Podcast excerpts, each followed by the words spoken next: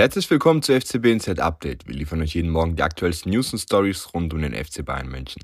Mein Name ist Ivan und wir starten rein mit der Info rund um den neuen Sportvorstand vom FC Bayern München, der auf keinen geringeren Namen hört als Max Eberl. Jetzt ist es endlich offiziell. Ab dem 1. März wird Max Eberl neuer Sportvorstand des FC Bayern. Das gibt der Verein nach einer Sitzung des Aufsichtsrats am Montag bekannt. In dem Statement hieß es, der Aufsichtsrat der FC Bayern München AG hat aus seiner Sitzung am 26. Februar einstimmig beschlossen, dass Max Eberl am 1. März 2024 neuer Sportvorstand des FC Bayern wird. Der 50-Jährige unterschrieb beim deutschen Rekordmeister einen Vertrag bis zum 30. Juni 2027. Des Weiteren einigte sich das Gremium darauf, dass der Vorstand der FC Bayern München AG ab dem 1. Juli 2024 künftig aus drei Positionen bestehen wird. Einem Vorstandsvorsitzenden, einem Vorstand Finanzen und Vertrieb und einem Vorstand Sport. Sebastian, wir haben es äh, vor Wochen schon angekündigt, es hat sich angemahnt, dass Max Eberl zum FC Bayern wechseln wird in seiner neuen Rolle.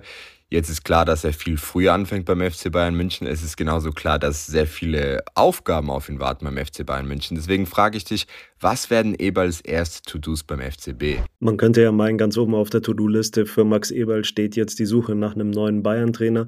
Ich glaube, da wird man sich noch ein bisschen gedulden müssen. Ich glaube, das wird nicht die primäre Aufgabe sein von Max Eberl jetzt in den ersten Wochen, weil wir wissen ja, der Top-Kandidat der Bayern soll Xabi Alonso sein der ist noch bei Leverkusen im Einsatz, der kann noch viele Titel gewinnen mit Leverkusen und der wird sich nicht über seine Zukunft entscheiden, über die nächste Saison, während diese Saison noch läuft.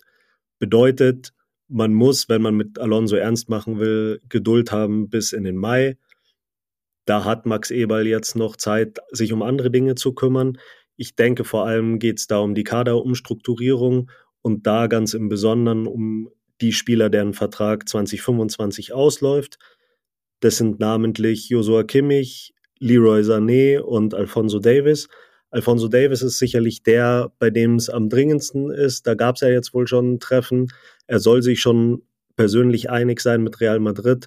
Bedeutet, wenn man ihn nicht doch noch umstimmen kann mit einem besseren Angebot, wird es jetzt darum gehen, die Ablösesumme mit Real Madrid auszuverhandeln. Das könnte eine erste Aufgabe sein für Max Eberl.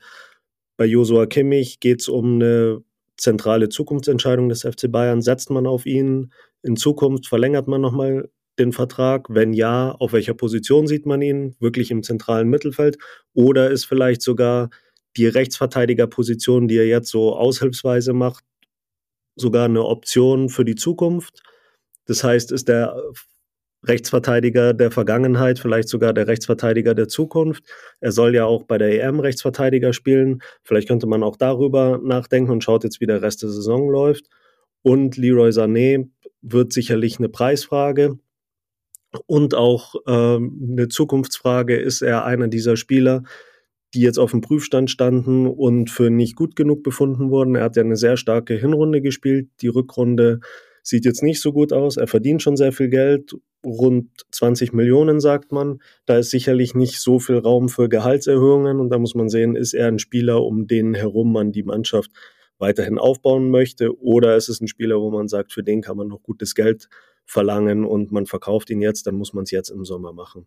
Und dann, glaube ich, wird Max Eberl auch noch die Aufgabe haben, sich schon mal umzuschauen nach Spielern, nach Neuverpflichtungen für die neue Saison. Ich denke da vor allem an den Martin Subimendi, der soll ja der Top-Kandidat fürs zentrale Mittelfeld sein. Der hat eine Ausstiegsklausel bei Real Sociedad, die soll um die 60 Millionen Euro liegen. Das heißt, mit dem Verein müsste man sich gar nicht groß rumschlagen, wenn man bereit ist, die zu bezahlen. Heißt, man müsste jetzt langsam mal anfangen, Gespräche mit ihm, mit seinem Berater vor allem, zu führen, um zu sehen, will er überhaupt zum FC Bayern kommen? Ist es eine Möglichkeit?